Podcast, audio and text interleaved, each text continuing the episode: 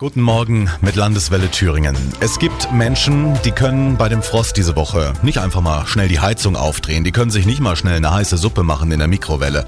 Obdachlose haben es eh schon hart genug und bei diesen Temperaturen kämpfen manche ums nackte Überleben. In Erfurt ist ja erst gestern ein vermutlich erfrorener Obdachloser in einem leerstehenden Gebäude in der Nähe des Bahnhofs gefunden worden. Da ist es gut, dass es Einrichtungen wie das Haus der Zuflucht in Erfurt gibt. Silvia Vogt arbeitet dort. Wie viel viele Menschen können Sie bei sich aufnehmen?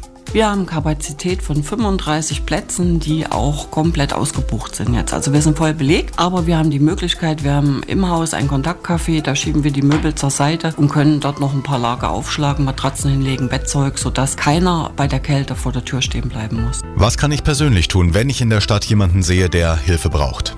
Wenn Erfurter Bürger rumlaufen und sehen irgendwo jemanden liegen, unbedingt anrufen, Rettungsdienst, Polizei. Ob derjenige dann das Angebot wahrnimmt oder nicht, ist, ist ihm überlassen. Aber wir sind eine bekannte Adresse für alle Hilfsorganisationen sozusagen und sind 24 Stunden geöffnet. Also jederzeit kann derjenige hierher kommen. Also hinschauen, nicht wegschauen, ein kurzer Anruf und dann haben wir vielleicht schon einem Menschen in Not geholfen.